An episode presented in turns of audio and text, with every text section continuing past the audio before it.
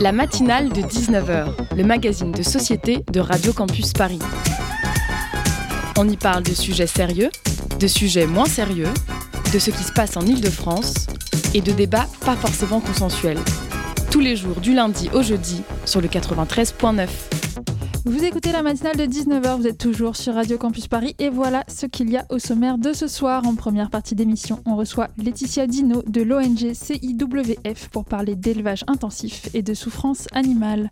En deuxième partie d'émission, on reçoit le groupe de musique Prophets of Desire qui est évidemment recommandé par la matinale de votre station de radio préférée.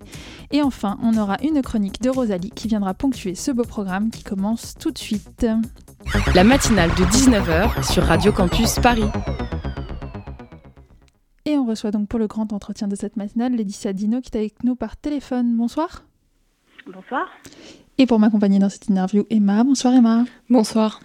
Laetitia, vous êtes donc chargée de communication pour l'ONG Compassion in World Faming France, ou CIWF. Et si vous êtes parmi nous ce soir, c'est pour parler de la toute nouvelle campagne que votre ONG vient de lancer, qui s'intitule Point final à l'élevage intensif. Alors pour nos auditeurs qui ne seraient pas familiers avec la notion, est-ce qu'on pourrait peut-être commencer par définir ce que constitue l'élevage intensif? Euh, Oui, bien sûr. Alors euh, bah, l'élevage intensif, c'est en gros, selon CIWF, euh, trois notions. Et c'est, ça concerne la grande majorité des animaux élevés. Excusez-moi, je m'entends en écho? C'est pas facile? Ah, on va essayer de régler ça. Merci beaucoup. Du coup, vous disiez euh, que c'est... Oui. Ah ça y est, je m'entends plus. Merci beaucoup. Ah non, si, je, m'entends, mais je vais essayer quand même. Euh, donc ces trois éléments, c'est euh, enfermer les animaux, qui sont le plus, le plus souvent en cage ou en des, en des bâtiments. C'est des densités très importantes. Et c'est une génétique qui est tournée vraiment vers la productivité. Vous avez dû voir les images euh, de, poulets qui tiennent plus sur euh, leurs jambes tellement ils grossissent très vite.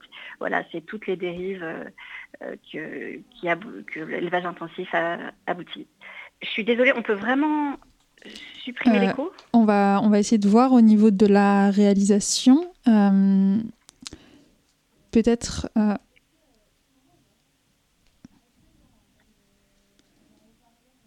Est-ce que, est que vous êtes en haut-parleur par hasard?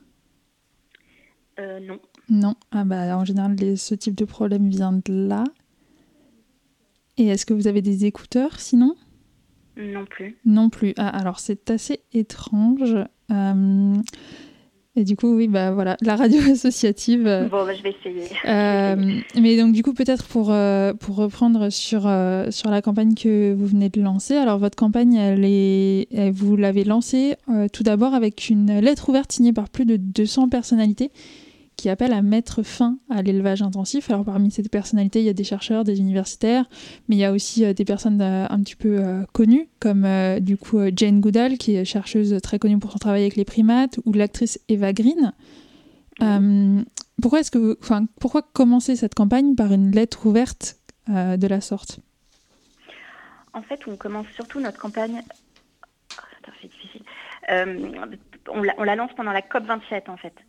Euh, parce que donc euh, forcément connu, en tout cas par les populations jeunes euh, qui, nous écoutent peut-être, c'est plus connu que d'autres, mais l'élevage intensif a des grosses répercussions sur le climat. l'élevage intensif, ça génère plus d'émissions que tous les transports réunis, les émissions directes des transports. Et donc, nous, on voulait mettre vraiment l'accent sur les impacts environnementaux de l'élevage intensif, et donc, on s'est dit que le meilleur moyen de, lancer cette campagne, c'était pendant la COP, surtout que l'objectif ultime, de notre campagne, c'est d'obtenir un accord global des Nations Unies. Euh, donc, la COP 27 nous semblait le meilleur moment pour le faire. Et ensuite, pourquoi une lettre ouverte? C'est pour euh, illustrer à quel point euh, ce sujet commence à concerner vraiment tout le monde, c'est-à-dire que les 200 personnalités dont vous parlez, elles sont du monde entier.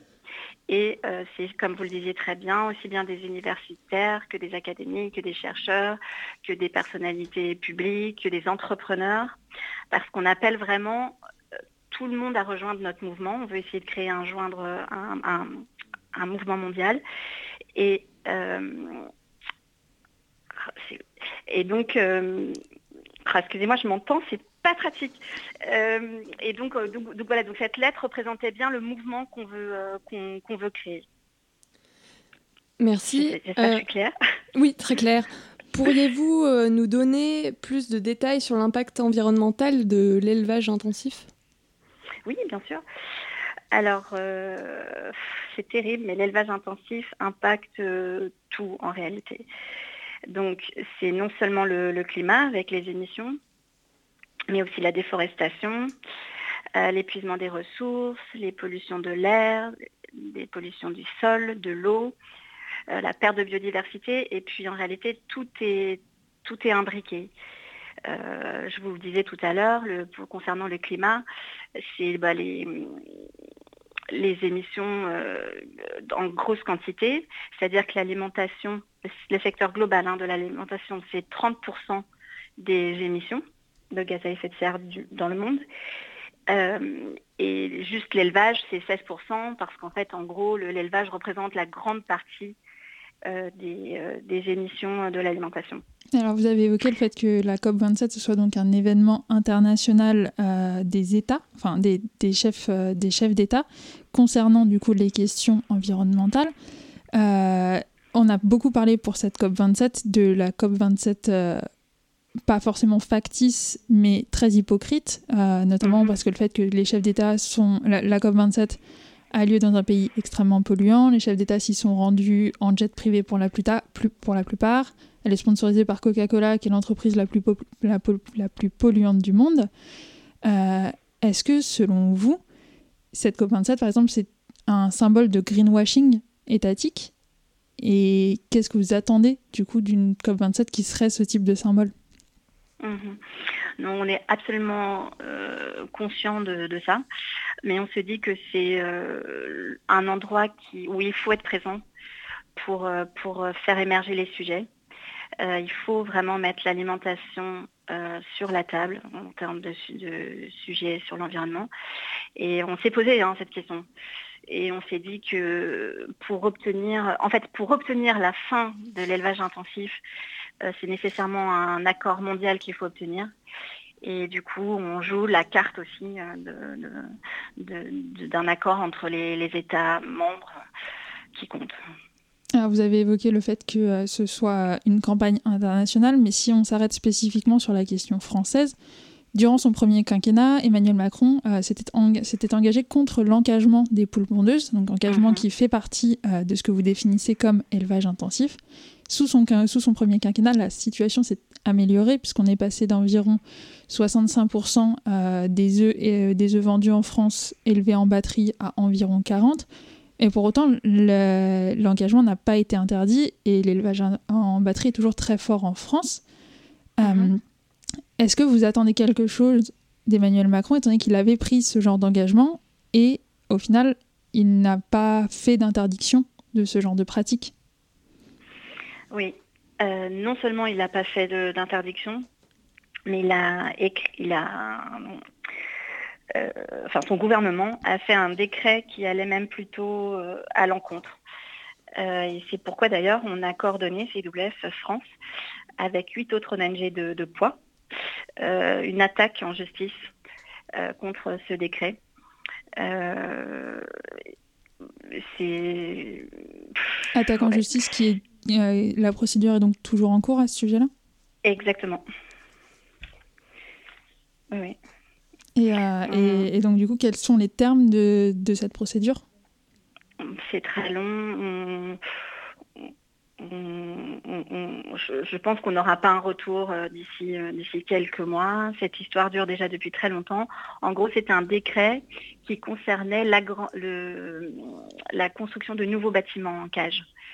Et en gros, ce décret montrait à quel point, au, au, final, ils ne veulent pas vraiment mettre un terme à l'élevage des poules en cage. Et une question sur euh, les enjeux d'adaptation pour les, pour les éleveurs.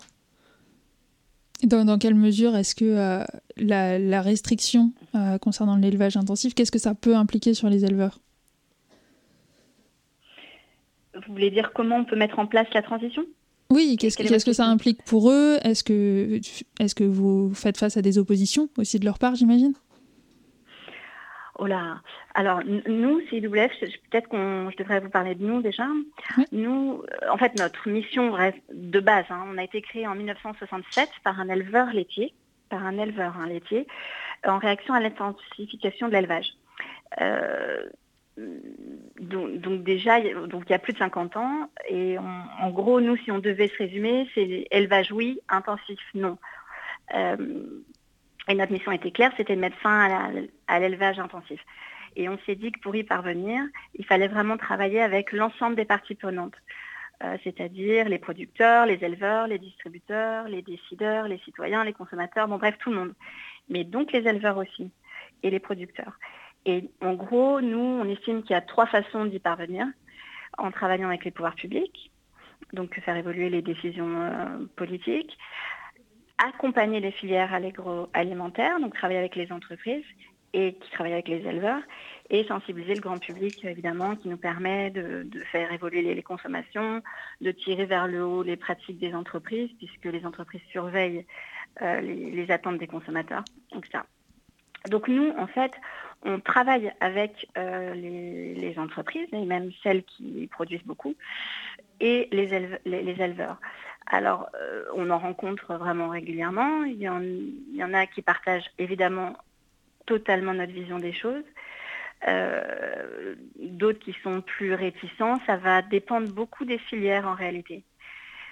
par exemple, nous on le voit avec le travail qu'on fait pour mettre en place un étiquetage des produits selon le mode d'élevage, enfin plus que le mode d'élevage d'ailleurs, mais et euh, voilà, il y a certaines filières qui vont être plus plus résistantes au changement que d'autres.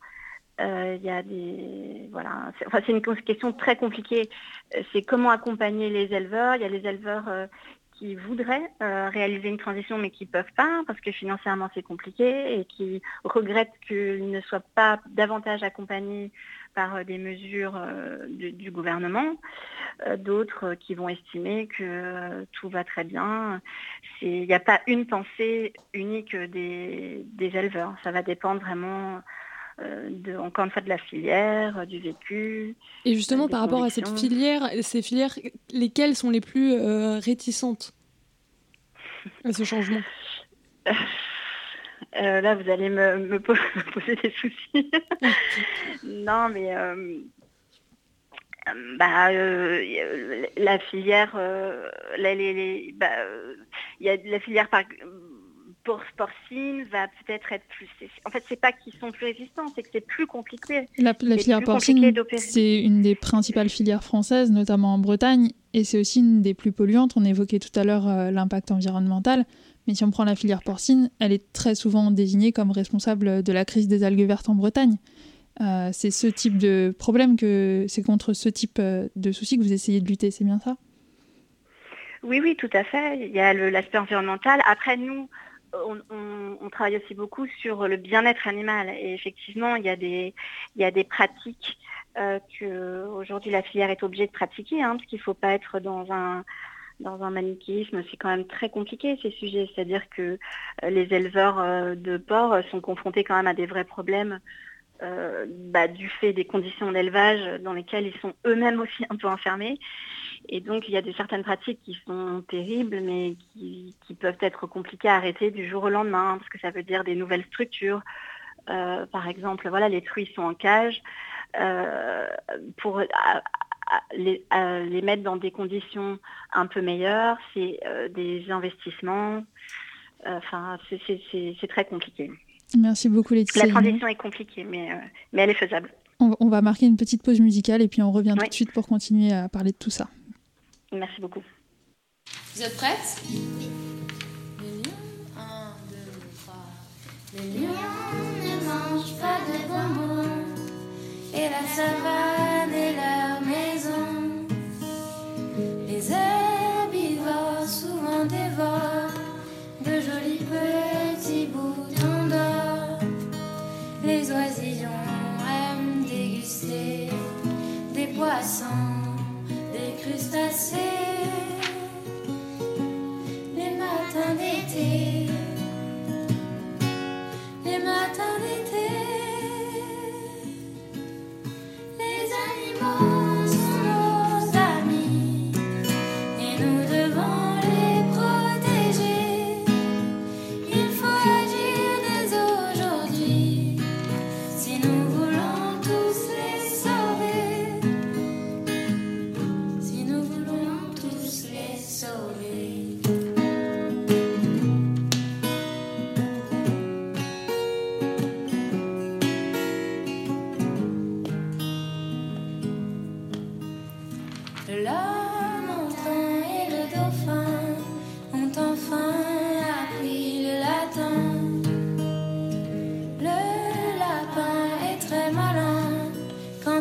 cache dans les lupins. Les Wistiti ont cherché les petites souris cachées au paradis.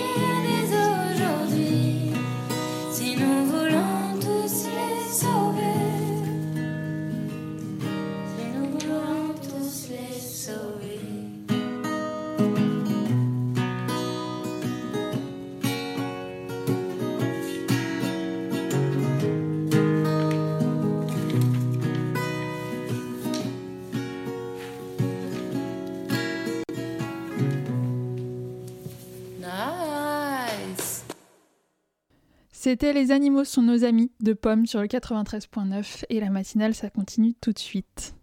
La matinale de 19h sur Radio Campus Paris. Alors vous l'avez entendu euh, avant et puis vous l'avez entendu avec la musique, les animaux sont nos amis et on est aujourd'hui euh, en compagnie de Laetitia Dino du- de l'ONG CIWF pour évoquer l'urgence de la lutte contre l'élevage intensif. Est-ce que vous êtes toujours avec nous? Toujours avec plaisir. Et plus il n'y a plus d'écho. Et il n'y a plus d'écho. C'est merveilleux. Euh, du coup, on va pouvoir euh, continuer à évoquer. Donc, euh, tout à l'heure, vous éviez, vous éviez, vous éviez, vous éviez, vous é- bref, Vous évoquiez. vous évoquiez, pardon, Euh, vous évoquiez euh, les actions, euh, les actions de donc de votre ONG CIWF.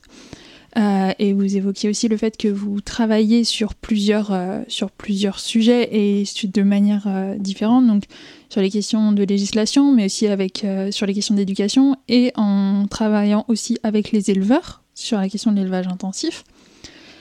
Si on prend une alerte récente sur les élevages intensifs, l'association L214 a alerté sur l'un des plus gros élevages laitiers de Gironde il y a deux jours, dénonçant notamment des vaches abandonnées, partiellement ensevelies dans le fumier, sans pouvoir s'abreuver, certaines qui restent dans le froid, sous les intempéries jusqu'à la mort, des animaux qui vivent dans leurs excréments sans aucun accès aux champs, etc. Alors évidemment, on imagine bien que c'est ce type d'élevage que vous visez quand vous évoquez la lutte contre l'élevage intensif. Euh, pour autant, L214 a des pratiques assez différentes des vôtres. Est-ce que vous considérez que c'est une organisation qui est complémentaire de la vôtre? Absolument complémentaire. En gros, euh, alors nous, c'est pas. Là, ce sont des élevages euh, euh, où il y a vraiment des fautes, des élevages où il y a des. où, où- où là, le, le métier n'est plus du tout exercé de façon correcte. Des, des nous- élevages dans l'illégalité. Et les voilà, merci. C'est ce que je cherchais, le mot que je cherchais, des élevages dans, dans l'illégalité. Nous, nous c'est précisément un peu l'inverse. C'est-à-dire qu'on, nous, c'est vraiment le système légal euh, qu'on attaque. Donc des, systèmes qui sont, euh, oui, oui, tout à fait dans la légalité. Euh, Alors l'élevage laitier, quand il est, quand il est pratiqué de façon légale, tout, enfin, c'est pas que tout va bien, mais en gros, l'éle- l'élevage laitier, notamment en France, euh, voilà, les, vaches laitières, même si elles sont un peu moins bien loties que les vaches allaitantes, euh, elles sont quand même beaucoup, beaucoup mieux loties, encore une fois, que nos amis les cochons ou, leurs veaux d'ailleurs. Les veaux sont à 90% dans les systèmes intensifs. Nous, encore une fois, c'est vraiment le système qu'on dénonce et vous ne verrez jamais dénoncer euh, des élevages, enfin des exploitations, je veux dire. Mais on, moi, je suis totalement euh, respectueuse du travail que fait L214 et on est complémentaires puisque L214, avec le travail formidable qu'ils ont fait euh, euh, ces derniers temps, ils, nous ont vraiment aidé à, mettre la lumière sur le, sujet, le sujet en soi.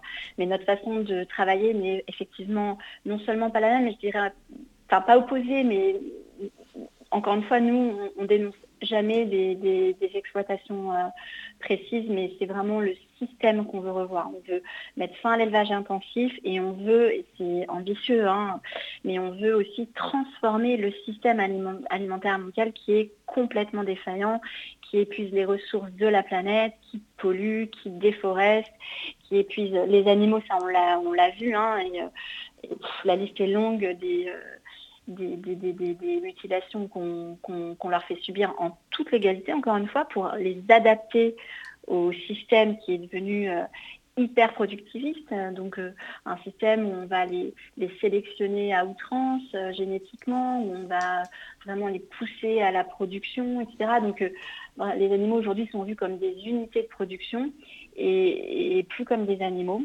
Et euh, Et c'est vraiment, concrètement, ça qu'on dénonce. Donc c'est vrai- c'est vraiment le système qu'on dénonce et, c'est- et c'est pour ça que c'est très compliqué et c'est aussi pour ça que c'est que c'est plus dur à- c'est plus dur de communiquer là-dessus parce que bah, c'est plus dur de trouver des solutions, c'est plus dur de, de, de- de- c'est plus dur de Et- changer les, les- les choses. Dans l'imaginaire collectif, euh, quand on pense euh, lutte contre l'élevage intensif, en général, on associe ça aux luttes antispécistes euh, et, aux luttes véganes. C'est pourtant c'est pas du tout ce que vous vous proposez, puisque vous n'êtes pas du tout dans. Non, exactement. Nous, on on- n'a jamais caché qu'on n'était pas du tout contre l'élevage. Je dirais même que l'élevage a, pour- en tout cas plus pour certaines espèces que pour d'autres, a même des, des externalités positives. L'élevage euh, a une utilité et puis on et puis effectivement on, ouais on n'est pas du tout contre contre l'élevage. Je je sais plus si je vous le disais tout à l'heure, mais nous c'est élevage oui, intensif non. Euh, voilà, alors il y a des gens qui nous soutiennent qui sont véganes peut-être, euh, parce qu'ils acceptent l'idée qu'on puisse ne, pas être végane et soutenir un élevage durable. Et puis il y a d'autres euh, d'autres personnes qui sont véganes qui là ne vont pas du tout adhérer à notre façon de penser. Nous, on, respecte tout ça. Je- Et- moi personnellement, je, je pense qu'un élevage durable est, est possible, sinon je ne travaillerais pas pour euh, CWF. Mais c'est clair que le, que le chemin est long pour, euh, pour y parvenir, ça c'est clair. Et comment concrètement euh, changez-vous les lois? Bah, c'est très compliqué, c'est très très compliqué, surtout que ben il y a des euh, il y a un lobbying très fort aussi euh, de la part de, encore une fois de, certaines filières, de, certaines personnes. Mais justement, c'est en ça que bah, les citoyens euh, peuvent euh, nous aider. C'est en gros, nous on a des relations tous les jours avec les décideurs politiques et on leur montre ce que pensent les citoyens. Donc euh, ça peut paraître comme ça anecdotique, mais c'est pour ça que euh, signer nos pétitions et donc signer euh, celle sur euh, euh, point final à l'éle- à l'élevage intensif euh, nous aide. C'est que nous, après, on va voir euh, les décideurs politiques, on leur dit voilà, nous, euh, c'est la grande majorité des, citoyens qui pensent, euh, qui pensent comme nous, parce qu'on a fait tel sondage, parce que vous voyez, cette pétition a été signée par tant de personnes. On, est, on leur explique aussi tout ce qui est possible euh, de faire. Il faut aller voir les décideurs en leur disant euh, euh, voilà pourquoi ça pose problème, et voilà les solutions elles existent. Donc nous, par exemple, vous, dis- vous disiez tout à l'heure les éleveurs qu'ils en pensent? Là, moi, je reviens d'un tournage chez un éleveur qui euh, a des pratiques extra et on montre que ces pratiques-là qui posent du coup pas de problème d'un point de vue bien-être animal, pas de problème d'un point de vue environnemental, eh bien ce système-là fonctionne parce que son son exploitation est rentable et qu'il est en plus super heureux et qu'il travaille euh, euh, moins qu'un éleveur dans un système conventionnel, enfin qui gère bien les choses. Donc voilà, donc on va leur, on leur montre des, des éleveurs qui travaillent de cette façon-là. Enfin, il y a plein de façons de, de faire. C'est. Et dans, dans, dans les, dans les modes d'action aussi, souvent dans les modes d'action des ONG, il y a des appels au boycott. Euh, en général, dans les, les élevages non intensifs, euh, les œufs de poule élevés en plein air, la viande éthique, tout ce qui est bio, c'est plus difficile d'accès, notamment que ce soit en termes d'accès purement concret et puis en termes de prix. Est-ce que pour vous, c'est aussi une des solutions, rendre le bio, le circuit court beaucoup plus accessible euh, aux classes populaires? Absolument, ça, ça c'est un des leviers et c'est pour ça aussi, je, je le mentionnais très rapidement tout à l'heure, mais nous, on- on, a, créé avec trois autres ONG, avec des distributeurs, l'étiquette bien-être animal qui permet d'afficher sur le produit le, niveau de bien-être animal euh, de, ah, là, celle qui est développée, c'est vraiment sur le poulet. Et est-ce que euh, vous aimeriez, du coup, cette étiquette, c'est vous qui l'avez créée, euh, elle n'est pas obligatoire. Est-ce que vous aimeriez que quelque chose existe de la même manière que le Nutri-Score a été rendu obligatoire? Absolument, vous lisez dans, dans, mes pensées. C'est exactement ça notre objectif. Nous, là, on, essaie de, de, montrer que qu'un étiquetage non seulement répond aux attentes des consommateurs, mais tire les, in fine, tire les pratiques euh, vers le haut, puisque les consommateurs euh, préfèrent euh, des, produits, préfèrent manger moins mais mieux, c'est galvaudé cette expression, mais c'est vrai. Et je tiens aussi à dénoncer ce vieux cliché qui est de dire que non, ça ce sont des attentes de bobos parisiens, etc. C'est absolument faux. Nous, on a fait plusieurs sondages qui montrent que c'est presque précisément l'inverse que c'est euh, dans les campagnes qu'ils ont euh, des attentes, euh, qui sont d'ailleurs beaucoup plus sensibles à ces sujets-là, et, certainement pas plus à Paris qu'ailleurs, et certainement pas plus les, catégories socio-professionnelles favorisées. c'est un cliché qu'on dément et qu'on constate à chaque fois qu'on fait, fait un sondage. Et les gens euh, sont, sont, vraiment euh, prêts à euh, manger moins mais mieux, c'est vraiment ça. Et est-ce qu'une des initiatives qui pourrait par exemple faire partie de celles que vous soutiendrez, ce serait celle, celle de la question des abattoirs mobiles qui du coup, il y en a un par exemple qui a été lancé fin août dans, en Côte d'Or, qui du coup va d'élevage en élevage pour les mhm. abattoirs, pour réduire les souffrances. Oui, c'est ça. Ouais. Euh, bah oui, oui, nous, sommes, alors ça, c'est encore un autre, vous allez sur tous les sujets, mais c'est passionnant. Mais c'est en gros, euh, bien sûr, nous, l'élevage, mobile, euh, absolument. Mais comme je vous le disais, on est aussi conscient des, des réalités du terrain, des réalités des quantités, etc. Donc, élevage mobile, absolument. Mais, mais, mais il faut aussi surtout décentraliser euh, et redévelopper le maillage territorial des, abattoirs. En France, il y a eu de plus en plus une concentration, c'est-à-dire de moins en moins, d'abattoirs. Donc ben, les animaux euh, sont transportés de plus en plus longtemps et loin pour euh, se faire abattre. si vous voulez, l'abattage, c'est et puis, c'est des cadences infernales parce qu'ils sont donc de plus en plus, donc il faut qu'ils abattent de plus en plus vite. Donc nous, notre solution pour améliorer l'abattage, ça serait déjà de redévelopper des abattoirs plus proches dans les, dans les régions, refaire un, aussi une question, C'est aussi une question de bien-être. Euh, Emma, peut-être, tu as une question à ce sujet-là? Oui, comment euh, mesurer le bien-être animal? Est-ce qu'il y a finalement un cahier des charges? Comment, euh, comment ça se mesure? Ah, alors bon, moi je suis pas, euh, je suis pas, euh, je suis pas ingénieur euh, agro comme donc certaines de mes collègues, mais il y a vraiment, si vous voulez, il y a le bien-être animal, c'est vraiment, c'est pas une science, mais c'est défini selon des règles vraiment scientifiques. Et, je ne sais plus exactement les règles, mais c'est qu'un animal ne doit pas souffrir de, la faim, euh, de la soif bien sûr, ne doit pas souffrir euh, de, euh, physiquement et non plus de stress.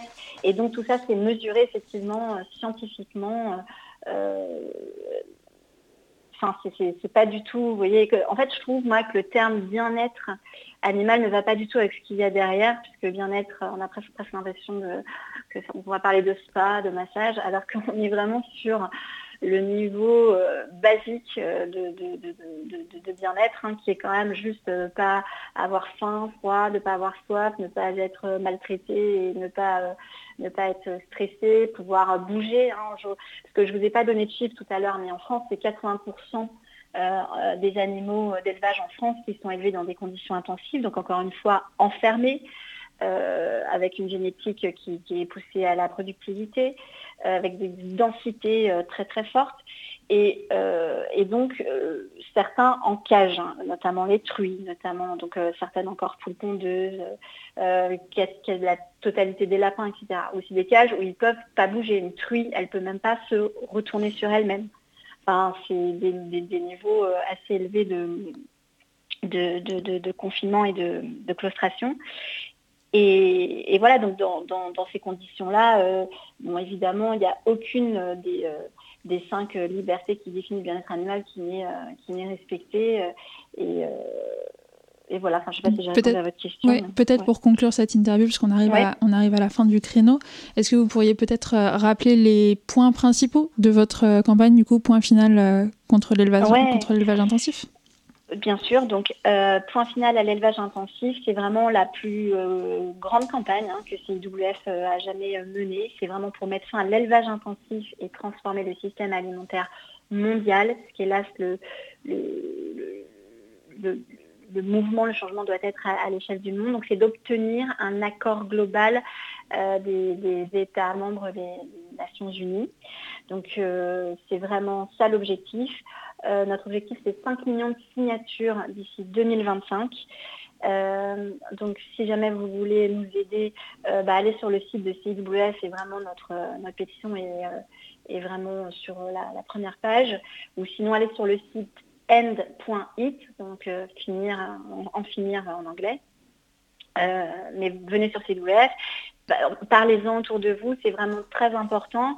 Et, je pense qu'il faut essayer de, quand même d'y croire, c'est-à-dire que euh, juste je finirais sur ça, c'est que nous on a, on a enregistré il y a un an, maintenant un peu plus d'un an, une belle victoire. Je sais pas si vous avez entendu parler, c'est concernant l'élevage, l'élevage en cage en Europe. On a lancé une initiative citoyenne européenne euh, qui paraissait un peu dingue il y a quelques années, où il fallait avoir un million de signatures pour que la Commission européenne veuille bien regarder notre demande. Notre demande, c'était euh, quand même de mettre fin à l'élevage intensif de tous les animaux d'élevage dans toute l'Europe. Donc euh, pour certains, ça paraissait irréalisable. Et on l'a réalisé, c'est-à-dire que le 30 juin 2021, la Commission européenne a dit oui, elle va proposer une, une législation pour mettre fin progressivement au cage dans toute l'Europe et cette proposition va arriver mi-2023. Donc je voulais vous dire que voilà que c'est que c'est ambitieux mais que c'est possible et qu'il faut nous aider et on appelle les entreprises, les, euh, les, les, citoyens, les organisations à rejoindre euh, notre mouvement. Merci beaucoup euh, Laetitia Dino d'avoir été avec nous ce soir. ce compte entretien est terminé mais évidemment la matinale de 19h se poursuit et on va se retrouver tout de suite après ce morceau Reflet de Clementine et Oscar Anton.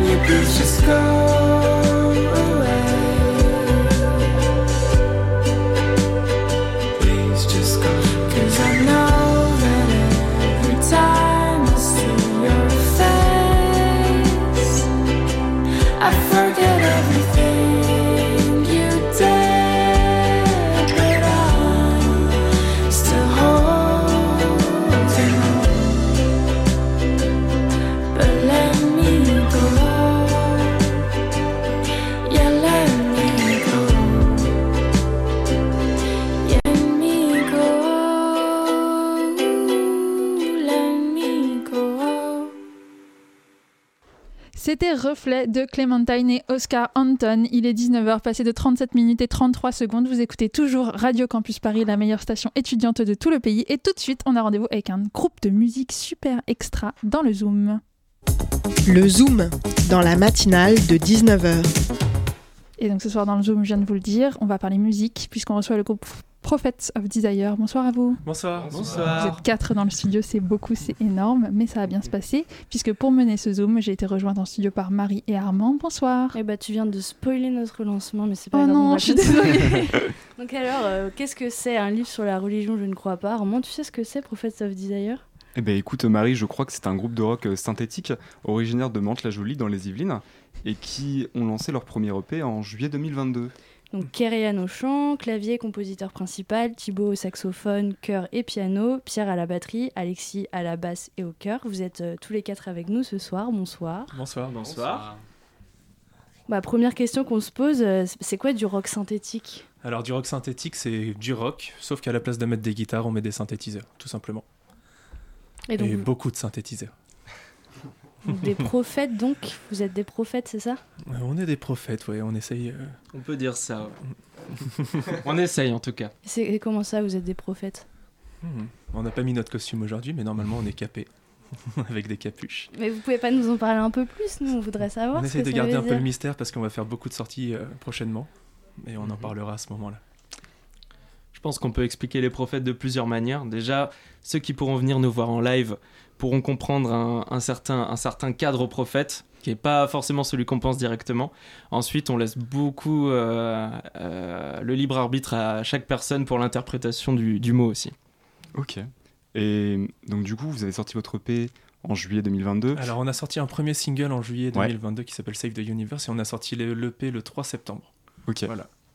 Et est-ce qu'il y aurait un lien Est-ce que vous avez commencé pendant la- le Covid, c'est ça Mhm. Est-ce qu'il y aura un lien avec la crise sanitaire ou pas du tout Est-ce que la création du groupe est née de là ou Alors pour l'historique du groupe, on a, composé, à- on a commencé à, à travailler sur les morceaux avec Thibaut, le, le saxophoniste et clavier, tous les deux.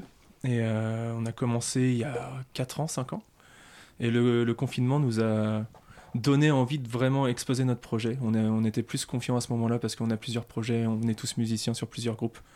Et du coup, on a vraiment eu l'envie de, de créer ce groupe à ce moment-là, en fait. C'était un peu notre échappatoire. C'est pas une prophétie sanitaire Non, c'est pas une prophétie sanitaire. On n'a pas la solution miracle pour éradiquer les problèmes. Et donc, on peut lire dans votre communiqué de presse que vous êtes donné la mission de sauver l'univers. On peut le faire en musique, ça? Ouais, je pense, ouais. C'est Ah sûr. ouais, c'est sûr. Comment alors? Juste d'y croire. Est-ce qu'il y a un lien avec la religion dans tout ça? Non, vraiment pas. Vraiment pas. Je, je crois pas qu'on soit religieux tous autour de cette table. Non, pas plus que ça. Non.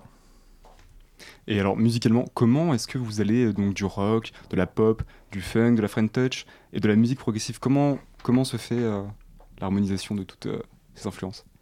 Je pense que c'est euh, nécessaire quand on est musicien de mélanger toutes euh, nos influences, de faire un mix de ce avec quoi on a grandi, ce qui nous a inspiré, ce qui nous inspire et ce qui... En fait, euh, la découverte, c'est hyper important dans, l'art et la musique de manière générale, donc c'est impossible en fait pour un artiste, un musicien de, de passer à côté de toutes ces influences-là. On a la chance euh, autour de, cette table et dans ce groupe d'avoir euh, à peu près tous les mêmes influences à la base. Donc c'est le fait de mixer tout ce qu'on aime, tout ce qu'on a aimé, qui donne Save the Universe et puis Prophets of Desire de manière générale, je pense. Du coup, juste une petite question c'est quoi de la musique progressive exactement? Ah, la musique progressive, en fait, c'est euh, quelque chose qui a été pas mal lancé dans les années euh, 60-70 avec euh, très connu Pink Floyd. C'est une musique qui, qui progresse, qui commence très, euh, de manière très douce et puis qui termine à un point, dans un climax. euh, euh, souvent des, des morceaux assez longs, mais pas forcément. C'est euh, une musique qui est vraiment dans un esprit de grandir, grandir, grandir jusqu'à atteindre un climax, une espèce d'extase. Alors, autre question sur le genre musical, euh, du son organique. Qu'est-ce que la musique organique? Organique, c'est quelque chose, euh, je pense, qui, euh, quelque chose qui, qui, hum, en fait, qui nous définit en tant qu'humains parce que euh, on utilise beaucoup de synthé, quelque chose de très, quelque chose qui utilise beaucoup de machines. Donc il y a beaucoup de gens qui pourraient penser qu'on enlève le côté humain dans cette musique-là, mais pas du tout. En fait, c'est de la recherche de recherche sonore, toujours aller aller plus loin dans les sonorités et puis.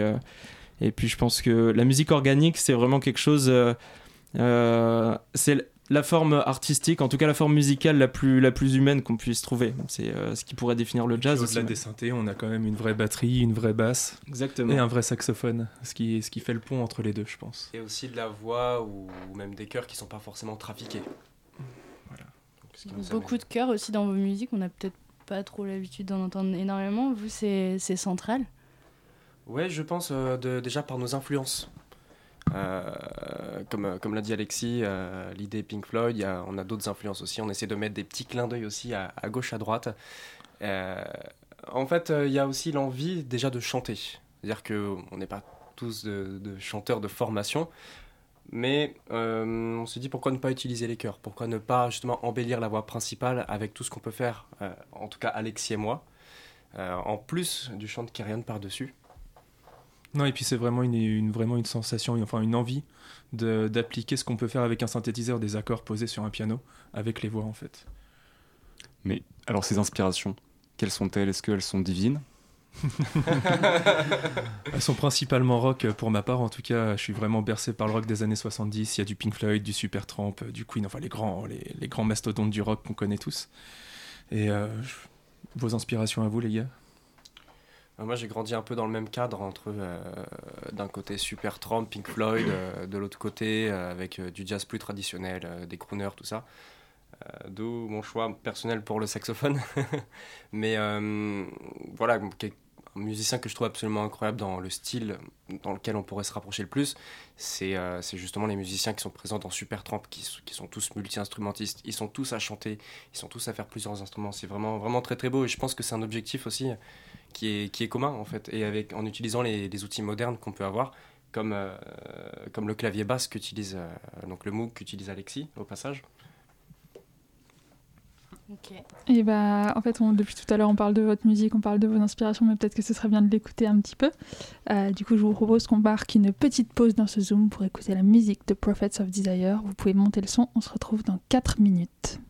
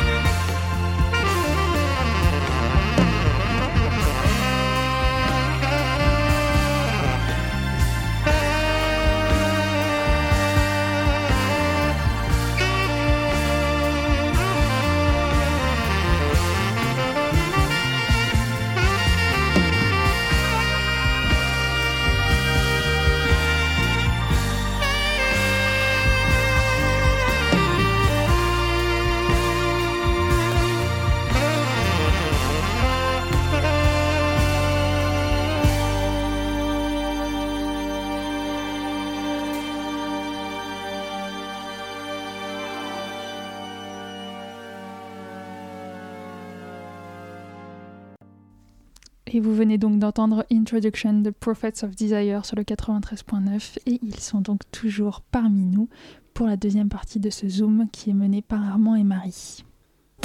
Le Zoom dans la matinale de 19h. Alors, petite question que je vous ai pas posée tout à l'heure, c'est quel est votre processus de création de musique? Comment vous commencez? Comment une chanson est, est composée, écrite par vous? Alors les compositions viennent principalement de moi, que je propose après à Thibaut et qu'on retravaille derrière.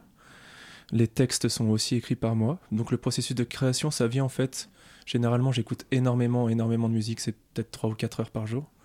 Et après j'ai des phases, entre guillemets, de digestion, où euh, j'ai des écoutes de toute cette musique-là qui revient et je commence à écrire ou à composer. Généralement la musique vient avant le texte. Et com- comment, ça, comment vous le faites après tous ensemble euh, J'ai une, une vision plutôt globale. Là, en fait, les, les morceaux qu'on entend sur l'EP, la vision était vraiment très définie. Je voulais exactement une batterie comme ça, une basse comme ça. Et, euh, et Thibaut aussi avait des, des idées d'arrangement. Et depuis qu'on bosse, on travaille vraiment tous ensemble. Ça fait vraiment depuis avril dernier, en fait, qu'on travaille tous ensemble. On commence à intégrer tout le monde dans la composition. Et euh, il y aura des- des surprises prochainement qui viendront avec les nouveaux morceaux, avec toute l'équipe qui compose en même temps. C'est-à-dire que concrètement, quand on travaille les morceaux avec Kyrian, euh, derrière, on va proposer, en fait, on va faire écouter euh, donc à Pierre et Alexis les parties. On va pas composer directement les parties de batterie, les parties de basse. On va faire vraiment des choses très basiques. Et ensuite, on va, on va laisser libre interprétation euh, dans les sessions d'enregistrement, les sessions de répétition, en fait. Et, euh, et là, par exemple, Alexis va nous proposer une ligne de basse qui va lui parler, et puis on va en discuter. Euh, Tiens, ça, ça me plaît, ça, ça me plaît pas. Non, tu pourrais plus revenir sur ce que tu faisais avant. Et en fait, c'est tout un process comme ça. Donc beaucoup d'improvisation. Alors, c'est pas tellement d'improvisation, c'est pas non plus, comme on pourrait dire, de la jam. Je dirais plus que euh, on, offre, on offre un morceau, on offre déjà un, un début d'arrangement de morceau. Et ensuite, euh, ils vont proposer quelque chose. Et euh, ils vont rester sur une ligne de, par exemple, une, ligne de basse pour Alexis qui sera à terme fixe et qui pourra un petit peu bouger en fonction euh, aussi, de, par exemple, d'un couplet, des fois différentes de l'une à l'autre. Et en fait, c'est ce qu'on appelle dans la musique l'arrangement. Le fait de- d'orchestrer un morceau. Un morceau peut être joué de un milliard de manières différentes. Et euh, c'est ça qui fait que chaque morceau est, est unique. Donc euh, il y a une idée qui naît, euh, qui est proposée aux autres. Et chacun, en fait, va donner sa patte, son va modifier avec, euh, avec son instrument principal et ce qui peut modifier en fait l'idée de base et donner quelque chose de complètement différent de, de ce qui a été proposé à la base en fait. Et euh, du coup, euh, plutôt claviste ou claviériste? Claviériste. Claviériste. Le débat est tranché. Ah bah oui. Claviste, ce serait plus euh, quelque chose de rythmique si on parle euh, musical, euh, vraiment dans les termes un peu plus, un peu plus précis. C'est des joueurs de clave, les clavistes. Voilà, exactement. Les claviéristes, c'est des joueurs de clavier, pour le coup. Alors, quel projet pour la suite? Alors là, en fait, on, on a un petit calendrier qui commence à s'installer. On a fait une capta live qui devrait sortir. euh, en fait, le, de plusieurs morceaux. Le, pre- le début, en fait, sortira courant décembre. Ensuite, euh, on aimerait bien quand même enregistrer euh, beaucoup d'autres morceaux. On a beaucoup d'idées, euh, notamment un morceau qui sortira en exclusivité en janvier, que vous pourrez trouver sur tous nos réseaux si vous commencez à nous suivre. Et, et puis après, on garde un petit peu de surprise pour la suite. Venez nous voir sur les réseaux aussi. Donc, Prophets euh, of Desire, vous êtes un groupe donc, de synth rock, c'est comme ça qu'on dit Synth-rock, ouais. Synth rock, ok, Ouais, j'ai pas l'accent. Euh, donc, euh, je le rappelle, il y avait Alexis, Kyrian, euh, Thibaut. Et le dernier nom, c'est Pierre. Merci d'être euh, d'être venu avec nous ce soir. Donc, il y, y aura un live 100% autoproduit qui sort en décembre, c'est bien ça? Tout à fait. ouais. Et ben donc pour, euh, pour écouter euh, Prophets of Desire, euh, ben, c'est sur, disponible sur toutes les plateformes de streaming et sur Instagram si vous lui donnez le petit arrobase, euh, profitez-en. Ah oui. At Prophets of Desire, tout attaché. Comme ça se prononce les prophètes du désir. Merci beaucoup à vous d'être avec nous. Évidemment, Merci on à encourage à aller écouter votre single, votre EP, et puis euh, bien sûr les futurs morceaux qui vont bientôt sortir. Euh, et puis c'est la fin de ce Zoom. Merci Marie, merci Arnan, merci Armand. Et enfin, pour conclure cette matinale, on a encore un petit truc à vous faire passer. La matinale de 19h sur Radio Campus Paris. Et subrepticement, Marie vient d'être remplacée par Rosalie. Rosalie qui vient nous faire la dernière chronique de cette matinale. Bonsoir Rosalie, de quoi tu nous parles ce soir? Bonsoir. Eh ben, écoutez, on va parler de Paris. Ça permet d'économiser de l'argent. Alors ouais, là tout de suite, vous êtes tous surpris. Mais oui, à Paris, c'est possible. Par exemple, vous n'avez pas besoin d'acheter de réveil. Un marteau-piqueur chantera doucement dans vos oreilles et le rythme entraînant vous emmènera jusqu'à votre salle de bain, tel un danseur de cha-cha-cha. Cette chronique a peut-être été écrite dans le but de dire cha-cha-cha. Désolé de la gêne occasionnée par tous les non-fans de Danse avec les stars. Revenons à nos économies. Mieux que le coq, les travaux ne vous réveillent qu'en semaine. Quelle aubaine Il n'y a vraiment pas à dire, à Paris, on économise. Vous avez un accès pour 2 euros seulement à un sauna ambulant. En effet, vous pensiez seulement prendre un métro, mais non, entre 18h et 20h, vous avez le supplément grosse chaleur, grosse goutte. Croyez-moi, ça fait frétiller tous les Scandinaves qui nous écoutent.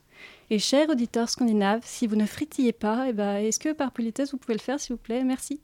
Bon, ok, maintenant je suis en train d'imaginer quelqu'un en train de se dire Mais comment on fait pour frétiller? Et qui tape dans Google comment frétiller seul dans sa voiture pendant les bouchons?